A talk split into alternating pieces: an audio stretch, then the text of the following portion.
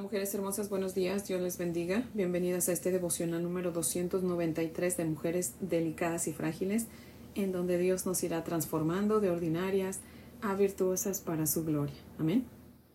Antes de orar, mujeres hermosas, les voy a leer una porción de Proverbios, capítulo 20, los versos del 1 al 5. Dice la palabra del Señor así. El vino es escarnecedor, la sidra alborotadora y cualquiera que por ellos yerra no es sabio. Como rugido de cachorro de león es el terror del rey. El que lo enfurece peca contra sí mismo. Honra es del hombre dejar la contienda, mas todo insensato se envolverá en ella. El perezoso no hará a causa del invierno, pedirá pues en la siega y no hallará como aguas profundas es el consejo en el corazón del hombre, mas el hombre entendido lo alcanzará. Señor Dios y Padre maravilloso, Jehová Rafa, nuestro sanador. Oh Dios poderoso, te damos muchas gracias por esta tu palabra, Dios eterno. Gracias Señor por recordarnos, mi Dios amado, que tenemos que tener cuidado con el pecado, Señor. Gracias, mi Dios amado, por recordarnos que tenemos que ser sabias y escuchar el consejo que tú nos das, Padre. Dice tu palabra en otra porción que si queremos llegar a viejos necesitamos escuchar consejos, Padre. Y qué mejor que tus consejos, Padre, pues tú eres nuestro Creador y tú sabes, Señor, cómo funcionamos, Padre. Así que te damos muchas gracias por esta tu palabra, Señor, en el nombre de Jesús. Amén, Padre fiel. Bueno, mujeres hermosas, si tienen su Biblia, les invito a que la abran conmigo en Levítico Vamos a leer el capítulo 13, los versos del 1 al 46. Levítico capítulo 13, los versos 1 al 46. Dice la palabra del Señor así. Habló Jehová a Moisés y a Aarón diciendo, Cuando el hombre tuviere en la piel de su cuerpo hinchazón o erupción o mancha blanca, y hubiere en la piel de su cuerpo como llaga de lepra, será traído a Aarón el sacerdote o a uno de sus hijos los sacerdotes, y el sacerdote mirará la llaga en la piel del cuerpo. Si el pelo en la llaga se ha vuelto blanco y pareciere la llaga más profunda que la piel de la carne, llaga de lepra es, y el sacerdote le reconocerá y le declarará inmundo.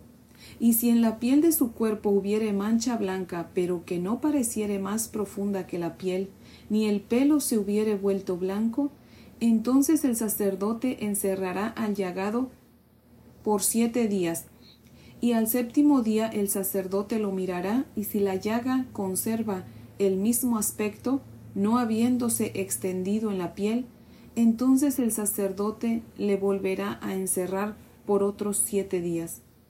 Y al séptimo día el sacerdote le reconocerá de nuevo, y si parece haberse oscurecido la llaga y que no ha cundido en la piel, entonces el sacerdote lo declarará limpio, era erupción, y lavará sus vestidos y será limpio.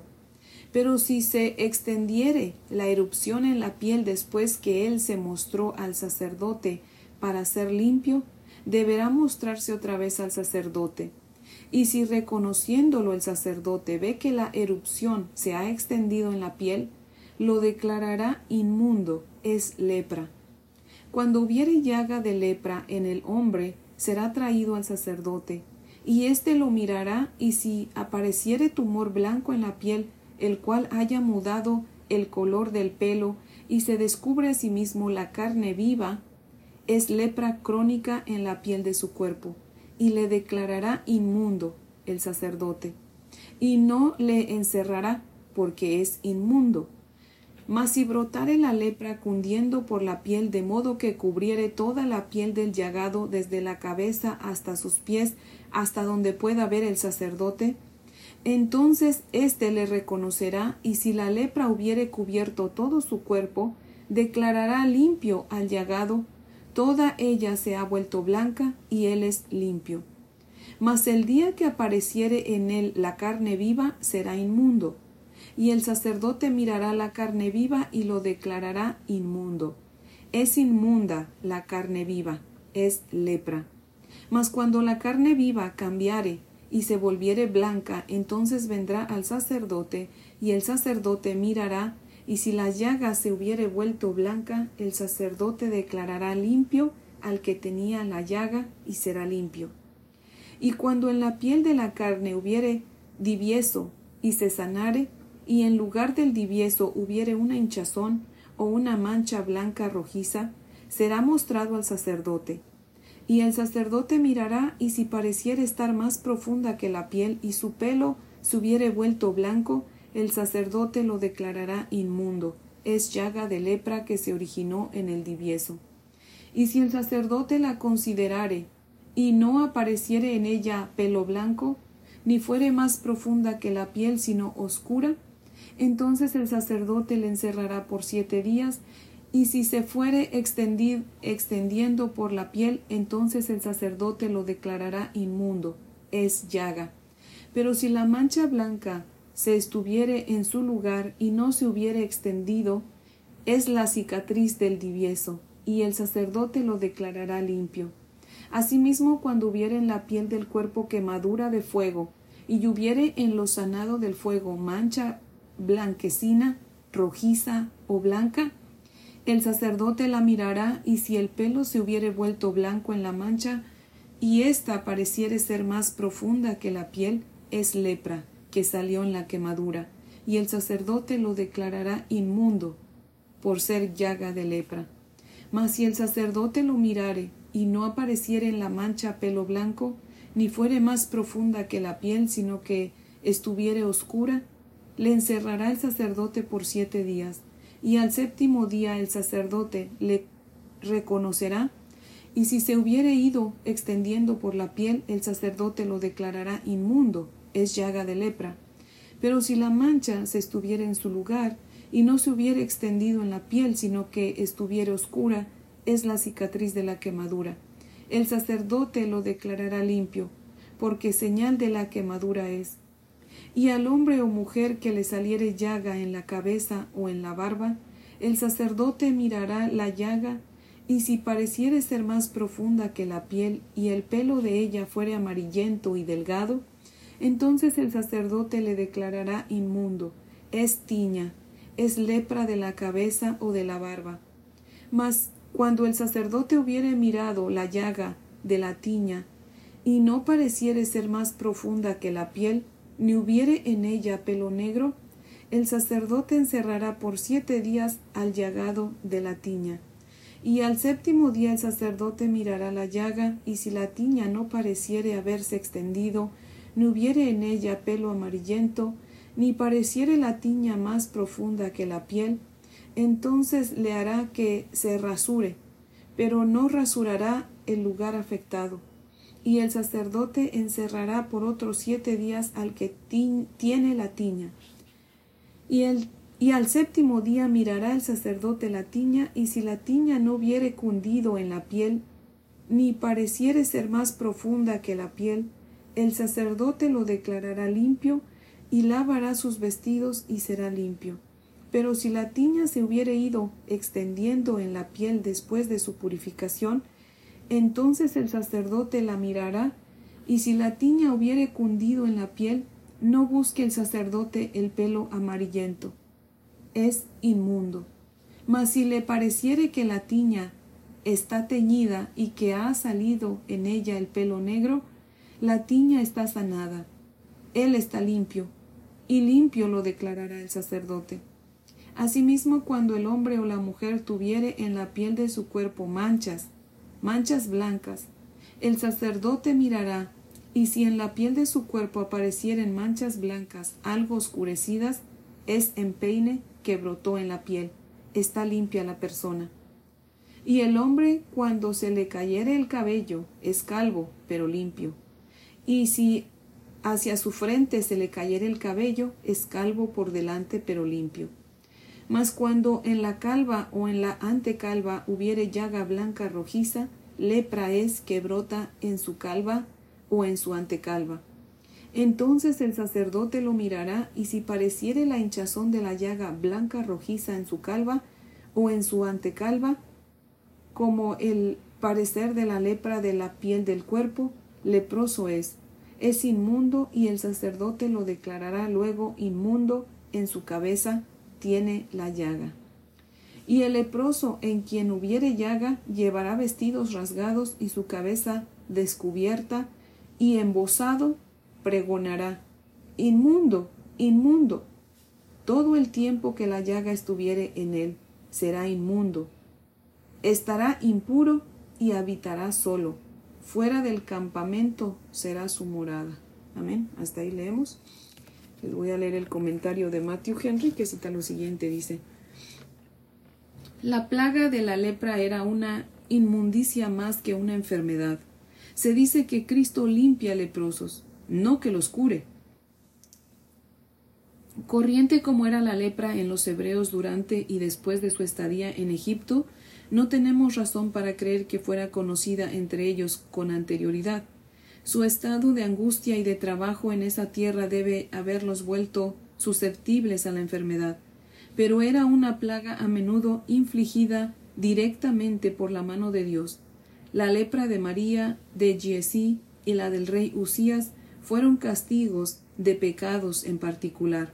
No hay que maravillarse que se tomara el cuidado de distinguirla de un romadizo corriente.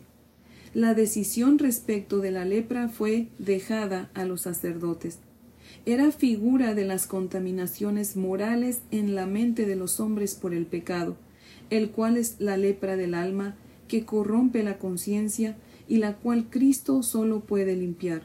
El sacerdote solo podía acusar al leproso. Por la ley se conoce el pecado.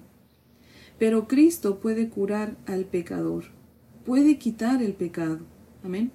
Obra de gran importancia, pero muy difícil es juzgar nuestro estado espiritual. Todos tenemos razones para sospechar de nosotros mismos, estando conscientes de llagas y manchas, pero la cuestión es si uno está limpio o inmundo. Como había ciertas señales por las cuales se reconocía la lepra, así hay señales como la rabia amarga. El sacerdote debe darse tiempo para hacer su juicio. El sacerdote debía darse tiempo para hacer su juicio. Esto nos enseña a todos, tanto a los ministros como al pueblo, a no apresurarse para censurar ni juzgar antes de tiempo. Si los pecados de algunos hombres se hacen patentes ante, antes que vengan a juicio, mas a otros se les descubren después, y lo mismo ocurre con las buenas obras de los hombres, si la persona sospechosa fuera hallada limpia, a pesar de ello debe lavar su ropa, porque hubo base para la sospecha. Necesitamos ser lavados de nuestras manchas en la sangre de Cristo, aunque no sean manchas de la lepra, porque ¿quién puede decir yo estoy limpio de pecado? Se indica al sacerdote el juicio que debe hacer si hubiera alguna apariencia de lepra en llagas antiguas, es el mismo peligro que corren los que, habiendo escapado de las contaminaciones del mundo, vuelven a enredarse en ellas. O en una quemadura por accidente, versículo 24. La quemadura de la discordia y contención a menudo ocasionan la aparición y el estallido de la corrupción que demuestra que los hombres son inmundos. La vida humana yace expuesta a muchos motivos de queja. ¿Con qué ejército de males somos sitiados por todos lados y todos entraron por el pecado? Si la constitución, perdón, si la constitución fuera saludable y el cuerpo vivo y ágil, nos sentiríamos obligados a glorificar a Dios con nuestros cuerpos. Se destaca en particular la lepra en la cabeza. Si la lepra del pecado ha tomado la cabeza, si el juicio es corrupto y se abrazan principios malos que apoyan las malas costumbres, se trata de una inmundicia externa de la cual muy pocos son limpiados. La fe sana impide que la lepra llegue a la cabeza. Cuando el sacerdote declaraba inmundo al leproso, se ponía fin a su actividad en el mundo, apartado de sus amistades y familiares, y le arruinaba toda la comodidad que pudiera tener en el mundo. debía humillarse bajo la poderosa mano de Dios, sin insistir en su limpieza. Cuando el sacerdote lo declaraba inmundo y, aceptar el castigo. Oh, voy a repetir eso porque lo leí mal. Debía humillarse bajo la poderosa mano de Dios sin insistir en su limpieza cuando el sacerdote lo declaraba inmundo y aceptaba el castigo.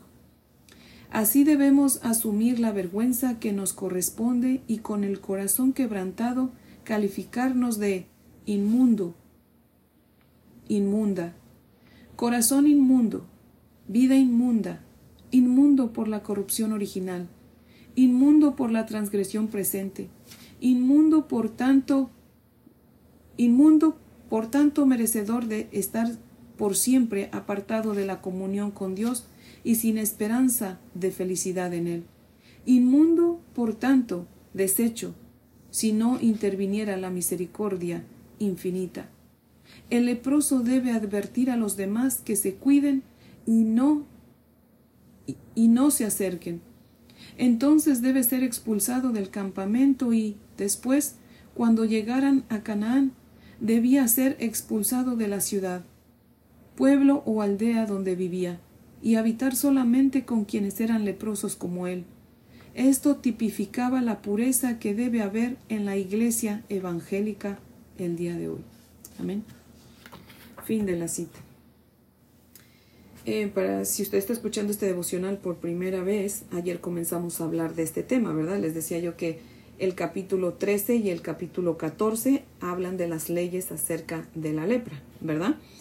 Y de cómo la lepra es eh, figura del pecado, ¿verdad? Y ayer en el devocional de ayer vimos igual Levítico 13, los versos del 1 al 17, y les puse un video para que lo escucharan, ¿verdad? Acerca de la lepra, ¿verdad? Cómo, cómo funciona científicamente, ¿verdad? Un doctor nos explicó cómo es que funciona la lepra, así que ustedes, si usted está interesada, puede escuchar el devocional de ayer, ¿verdad? Y pues como escuchamos ayer en el video acerca de la lepra, la lepra comienza debajo de la superficie de la piel, ¿verdad? Y aparentemente pues eh, no es gran cosa, ¿verdad? Pero si no se trata eh, a tiempo, puede llegar eh, a causar discapacidades, ¿verdad? Y como les dije ayer, pues la Biblia dice, ¿verdad? Y les acabo de repetir hace un momento, la Biblia ve la lepra como figura del pecado, ¿verdad? Dios la compara con el pecado. Y para que podamos entender en qué se parecen, ¿verdad? Que tienen en común, pues necesitamos saber cómo es que opera la lepra, ¿verdad? Y como escuchamos ayer en el video, todo comienza pues con una bacteria, ¿verdad? Una bacteria tan pequeña que puede tardar hasta 5 o 10 años en presentar síntomas, ¿verdad?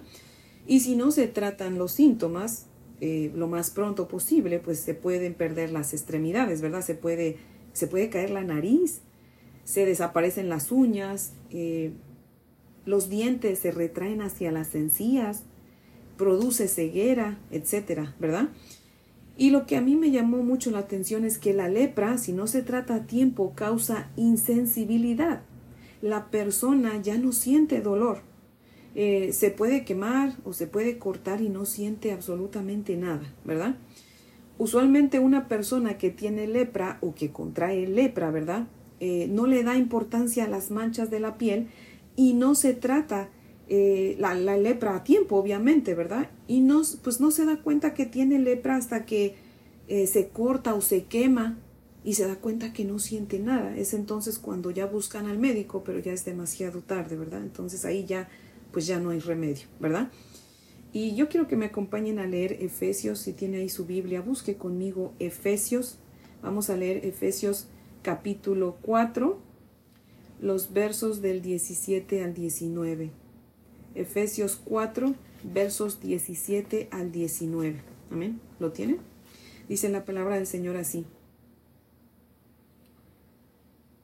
Esto pues digo y requiero en el Señor que ya no andéis como los otros gentiles que andan en la vanidad de su mente, teniendo el entendimiento entenebrecido, ajenos de la vida de Dios por la ignorancia que en ellos hay, por la dureza de su corazón, los cuales después que perdieron toda sensibilidad, se entregaron a la lascivia para cometer con avidez toda clase de impureza. Les voy a leer de nuevo el verso 19. Los cuales después que perdieron toda sensibilidad, se entregaron a la lascivia para cometer con avidez toda clase de impureza.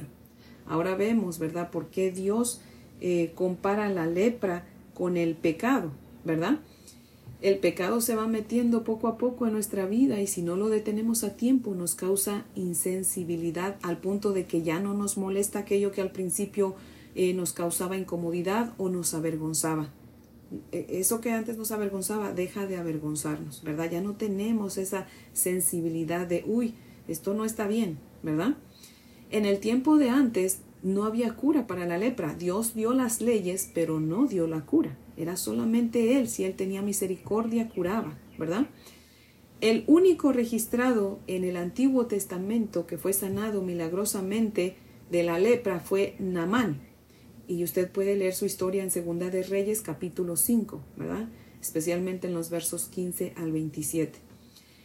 La Santa Escritura nos explica que los leprosos debían ser separados del resto de las personas, eran considerados inmundos.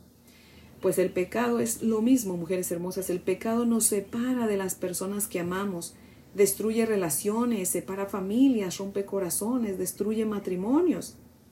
Así que ahora entendemos por qué Dios compara la lepra con el pecado, ¿cierto? Tienen eh, mucho en común la lepra y el pecado, ¿verdad? Acompáñenme por favor a leer Santiago capítulo 1. Vamos a leer Santiago capítulo 1 los versos del 12 al 19. No, 12 al 15, vamos a leer nada más. Santiago 1, 12 al 15. Dice la palabra del Señor así.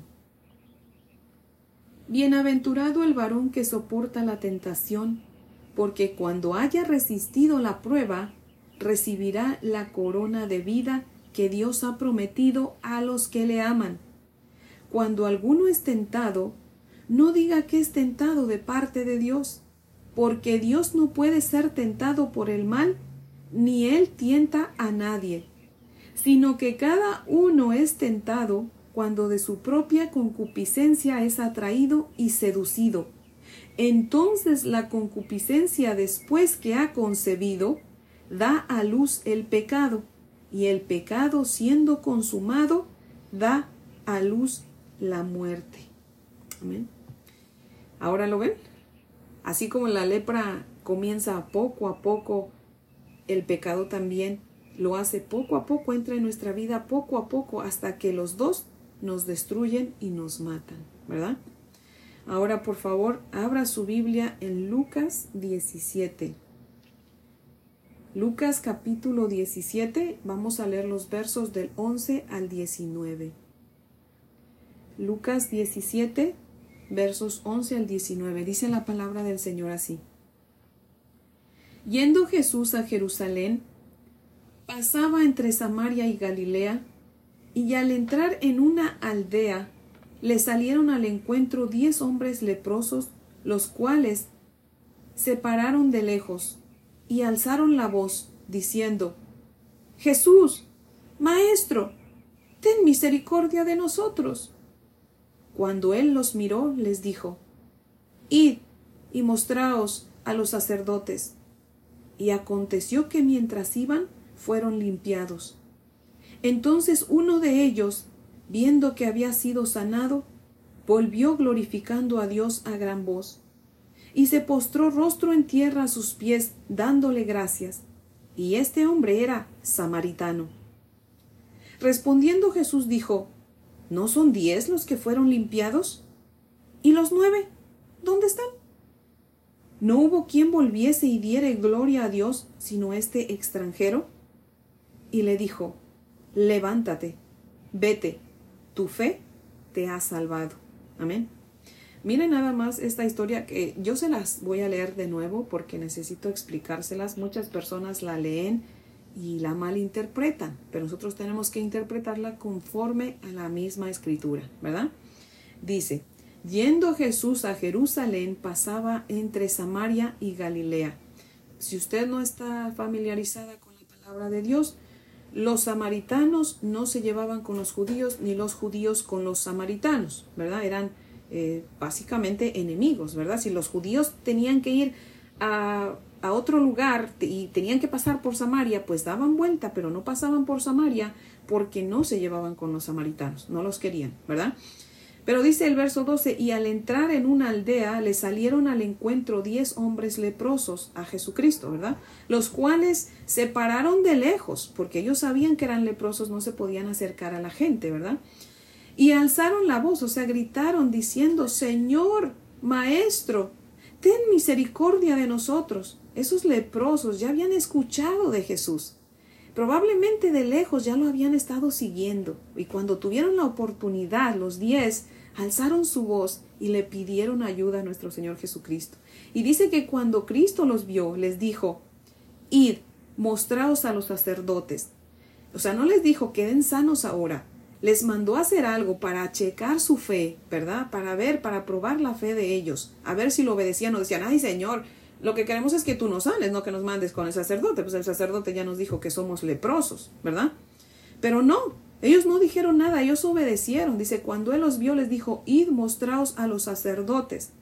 Y aconteció que mientras iban fueron limpiados. Si ven su obediencia y su fe, ¿verdad? Tuvieron fe de lo que Jesús les dijo. Ellos tuvieron que haber entendido, bueno, si Él nos está mandando con los sacerdotes, es porque vamos a quedar limpios al llegar con los sacerdotes, ¿verdad?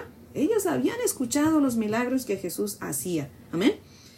Y ahora otra cosa, muchas personas dicen, bueno, si Él los envió con los sacerdotes, por eso es que ahora pues todavía hay sacerdotes y debemos ir con el sacerdote. No, señora. Recuerde que Cristo ahí no había muerto todavía. ¿Ok? Cuando Cristo muere, se rompe el velo en dos, el velo del templo como señal de que ya no tenemos que tener sacerdotes para ir a Dios. Nuestro único sumo sacerdote es Cristo Jesús. Cuando leemos la Biblia, tenemos que leerla pidiendo la instrucción del Espíritu Santo para que nos guíe, porque no podemos sacar un versículo de su contexto. Amén. Recordemos aquí, tenemos que pensar, eh, eh, bueno, recordar que la palabra de Dios se debe leer y se debe estudiar y siempre tener en mente y pensar, recordar las preguntas básicas cuando leemos la palabra de Dios. ¿A quién Dios le está hablando? ¿En qué tiempo lo está haciendo? Eh, ¿En qué lugar? Todo. Todas esas preguntas hágaselas y lea antes y lea después para entender exactamente y poder interpretar con la misma palabra, poder interpretar correctamente la palabra de Dios, ¿verdad? Cuando Jesús les dice vayan con los eh, sacerdotes, como les decía hace un momento, era para probar su fe. ¿Verdad? Pero ya cuando Cristo muere en la cruz y se rasga el velo, ¿verdad? Y se eh, entra, entra Jesucristo, ¿verdad? La gloria de Dios, ¿verdad? O sea, cuando Jesucristo resucita, comenzamos un nuevo pacto, mujeres hermosas. Ya esos, esas leyes, eh, eso, esas costumbres, esas leyes de los sacerdotes ya no más, se acaban. Jesucristo cumple con todo eso cuando Él muere en la cruz. Él ya nos libra, Él dice en su palabra que Él nos libra de la maldición de la ley, ¿verdad? Él se hizo maldición por nosotros. Ya nosotros no tenemos que ir a un sacerdote para confesarnos, ya no tenemos que ir con un sacerdote para que nos diga si es lepra o si no es lepra, como vimos ayer, este, escuchamos ayer en el video. Todavía hay casos de lepra. De hecho, en, Colombia eh, se trata la lepra gratuitamente. Todo lo que es médico en Colombia para tratar la lepra es gratis, ¿verdad? Porque todavía hay, no tanto como antes, pero todavía hay, ¿verdad? Y ayer escuchamos ese video y vimos que no, no se contagia tan rápido como se creía, todo eso. Entonces, no, ¿verdad? Pero sí existe. Ahora, no, si una persona eh, piensa que tiene lepra, no va a ir a donde un sacerdote, ¿verdad? Primeramente tenemos que ir ante el Señor la Biblia dice que ahora nuestro sumo sacerdote es Jesucristo, ¿verdad? Y es por él que tenemos entrada a la presencia del Señor, ¿verdad? Ya no necesitamos de un sacerdote igual que nosotros, ¿verdad? Que su nombre es un hombre pecador. Si alguien cree que un sacerdote es santo, pues ya pecó de ignorante, ¿verdad? Y si la ignorancia fuera pecado, ya estuviéramos condenados, ¿verdad? Y muchas veces sí, la ignorancia nos condena. Por eso les digo, lean la palabra de Dios, leanla toda antes de decir, no, tú no sabes lo que es, léala toda. A mí me cuesta a veces trabajo explicárselas, pero cuando usted la lea pidiéndole a Dios que derrame de su Espíritu Santo sobre de usted y que permita que su Espíritu Santo le enseñe la palabra de Dios, le, guíe a toda la verdad, le ayude a interpretar la palabra, el Señor lo va a hacer. Amén. Así que lea primero toda la Biblia, y, ya después me dice, ¿verdad? Si es verdad o no, ¿verdad? Así que no, por recuerden, no saquemos un versículo de su contexto. Amén. Y bueno, voy a seguir leyéndoles aquí en el verso 15 dice, entonces uno de ellos, viendo que había sido sanado, volvió glorificando a Dios a gran voz y se postró sobre su rostro en tierra a los pies de Jesús, dándole gracias. Y este hombre era samaritano. Los demás eran judíos, pero este era samaritano. Lo cual quiere decir que solamente se juntaban cuando estaban leprosos. De otra manera, si estaban sanos, no se juntaban, ¿verdad? Porque como los excluían, pues ya ahí ya fueran de donde fueran, si eran leprosos, tenían que estar juntos, ¿verdad? Y solamente este que era samaritano, tomando en cuenta que Jesús era judío, ¿verdad? Es judío, él viene donde Cristo, agradecido, ¿verdad? Hay un dicho que dice que se tiene más de otra gente que de su propia familia, ¿verdad? Y aquí lo podemos ver. Los judíos no regresaron a darle gracias a Cristo, pero el samaritano sí. Y la Biblia dice que ellos fue, todos fueron limpios en el camino, no cuando llegaron con los sacerdotes, sino en el camino fueron este, sanados, fueron limpiados. En el verso 14 lo dice, cuando él los vio, les dijo, id, mostraos a los sacerdotes, y aconteció que mientras iban, fueron limpiados. Entonces uno de ellos, viendo que había sido sanado, volvió glorificando a Dios a gran voz, y se postró rostro en tierra a sus pies de Cristo, dándole gracias, y este era samaritano. Respondiendo Jesús dijo, ¿no son diez los que fueron limpiados? ¿Y los nueve? ¿Dónde están? no hubo quien volviese y diese gloria a Dios sino este extranjero. Amén. Jesucristo es Dios, esa es otra cosa. Aquí tenemos otra prueba, ¿verdad? Los testigos de Jehová no creen que Jesucristo es Dios, Jesucristo es Dios. Amén. Aquí dice que volvió dándole gloria a Dios y ante quién se postró? Ante Jesús. Él reconocía que Jesús es Dios. Amén.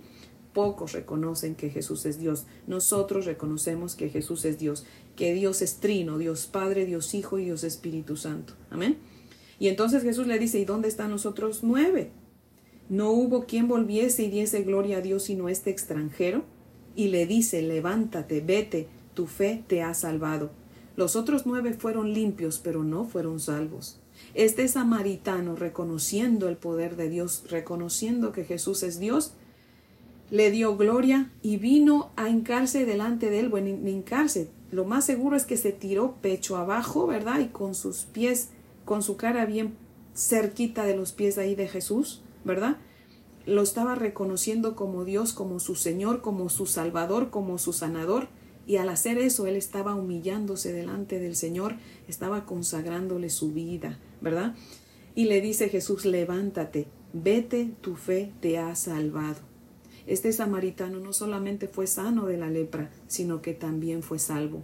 Mucha gente viene donde Dios y Señor, sáname, Padre. Si tú me ayudas, Señor, a cruzar este desierto, yo llego a Estados Unidos, Señor, yo te voy a estar muy agradecida, muy agradecido.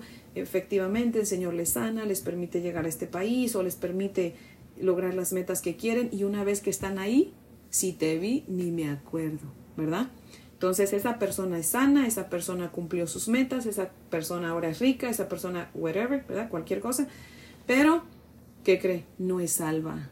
Solamente aquellos que venimos a Cristo y reconociendo, ¿verdad? Que somos pecadores, que Él nos ha limpiado, que somos salvos, ¿verdad? Bueno, que nos ha limpiado, ¿verdad? Que murió en la cruz por nosotros. Y venimos a Él y decimos, Señor, yo reconozco que tú moriste por mí, que soy un pecador, que soy una pecadora, Señor. Si tú quieres, Señor, perdóname sálvame Señor.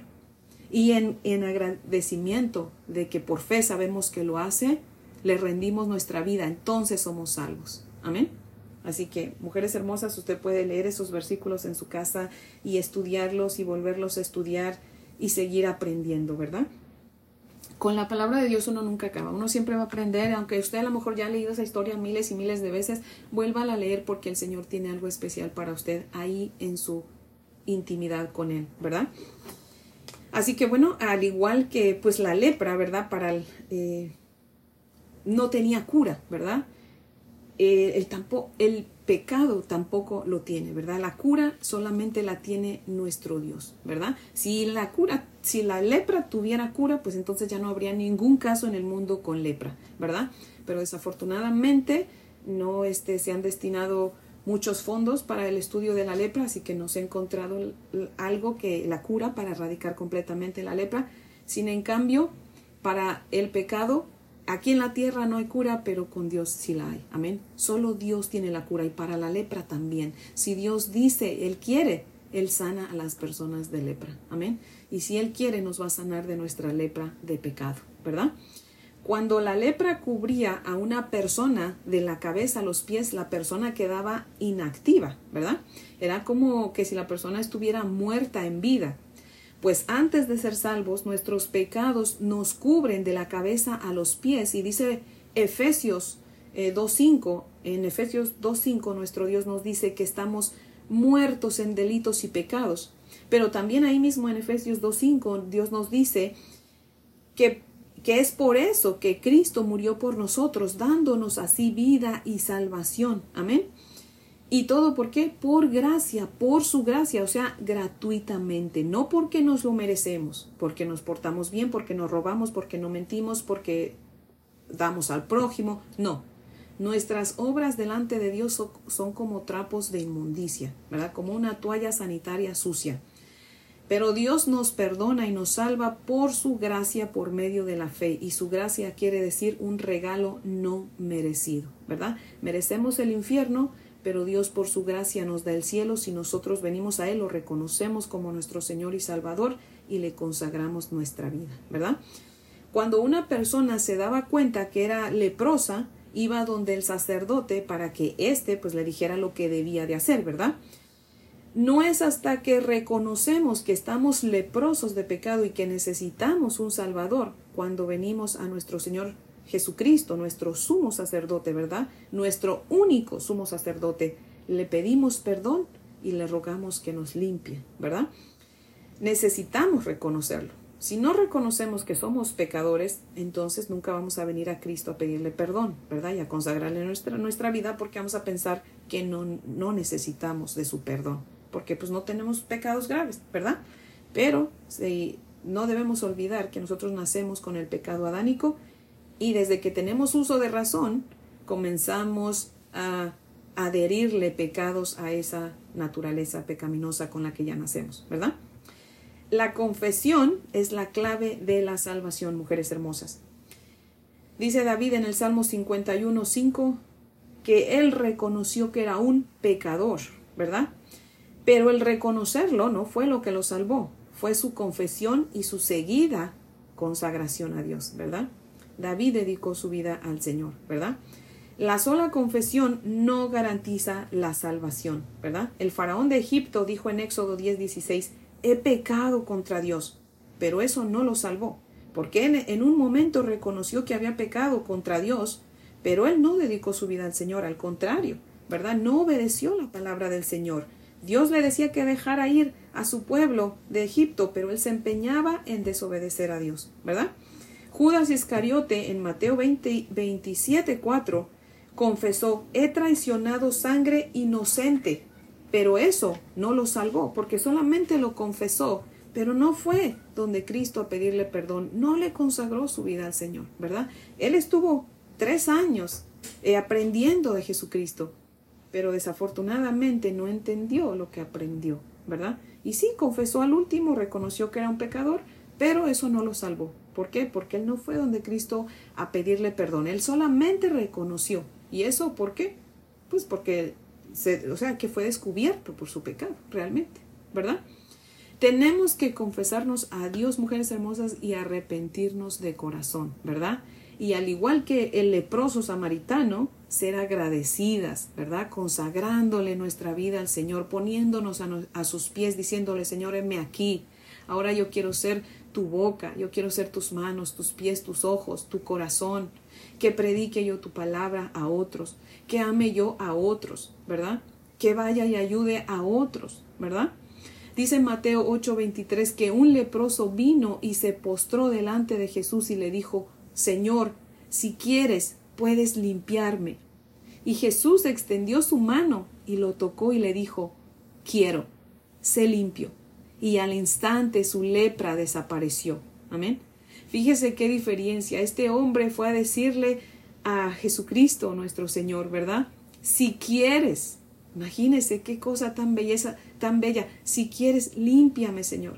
Debemos seguir el ejemplo de ese leproso también, mujeres hermosas. Debemos humillarnos delante de Dios y preguntarle si quiere, no demandarle, ¿verdad? Recordemos que las siervas somos nosotras y Él es Dios, Él es nuestro amo y nuestro Señor y nosotras sus siervas por amor.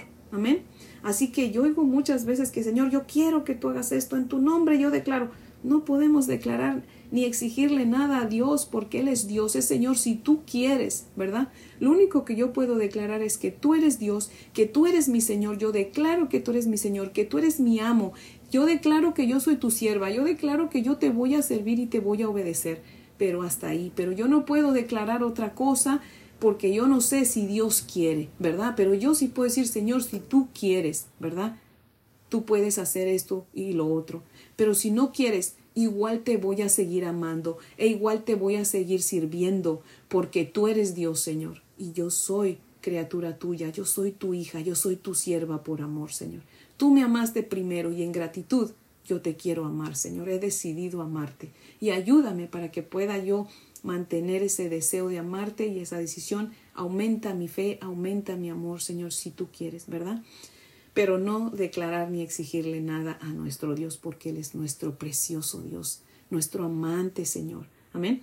Así que mujeres hermosas, tratemos siempre de dirigirnos a Dios con mucho respeto, ¿verdad? Y cuando se nos olvide, pues pidámosle perdón y volvamos a empezar, ¿verdad?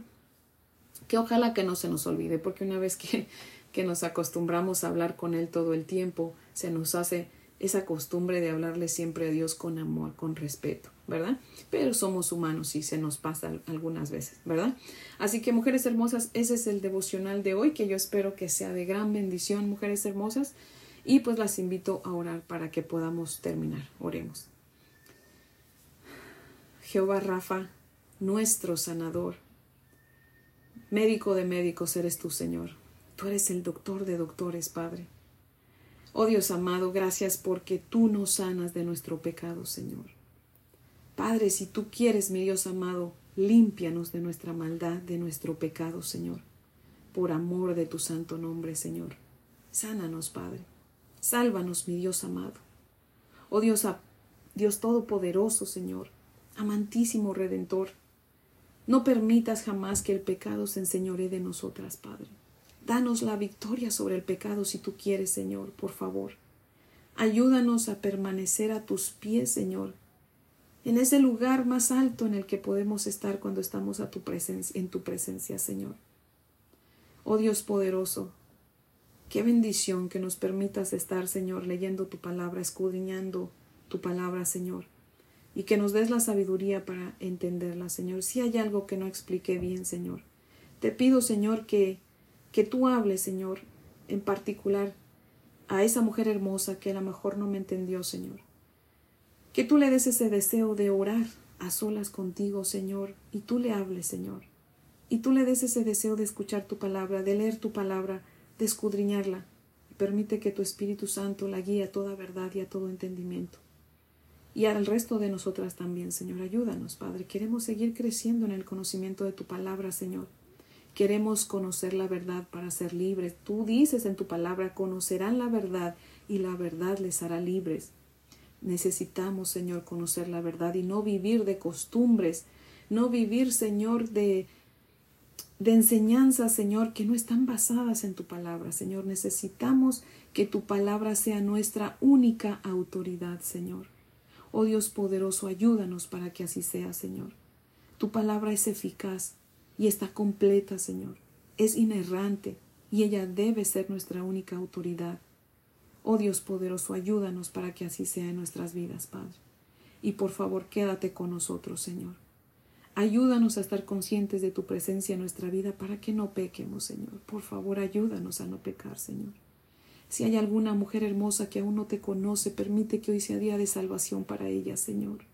Sálvala, Señor, si tú quieres, Padre, límpiala de su pecado, Señor. No permitas que jueguemos con el pecado, Señor. Que no comiencemos a conquistarlo, o no, no dejemos que nos conquiste más bien, no dejemos, Señor, que nos esté chuleando el, pecado, Señor, y al rato nos conquiste, Señor, y, y demos a luz muerte, Padre. Líbranos de caer en tentación, Padre. Ayúdanos, fortalécenos espiritualmente, Señor. Aumenta nuestra fe y nuestro amor por ti nuestro respeto por ti, Señor, nuestras ganas de adorarte, Señor, y de vivir vidas santas y piadosas para la gloria de tu nombre, Señor. Padre, te doy gracias y te pido todo esto en el poderoso nombre de nuestro único sumo sacerdote, tu único Hijo Jesucristo, Padre, por sus méritos y para su gloria, oh Dios. Amén, Padre fiel. Bueno, mujeres hermosas, les amo en el amor del Señor. Hoy es viernes, espero que tengan un fin de semana muy bendecido. Perdón porque ahora sí se, me tomé mucho tiempo en este devocional, pero creo que era importante, ¿verdad? Este devocional. Bueno, todos los devocionales son importantes porque es la palabra de Dios, pero hay unos en los que el Señor pues nos explica más, nos habla más y pues es el tiempo del Señor, ¿verdad? Espero si no lo alcanza a escuchar todo hoy, pues puede ponerle pausa y escucharlo en otro momento, ¿verdad? Pero mujeres hermosas, continuemos cerca del Señor. Solamente en Él tenemos salvación. Amén. Así que bueno, si Dios nos presta vida, aquí las espero el lunes para que sigamos estudiando de su santa y preciosa palabra. Amén.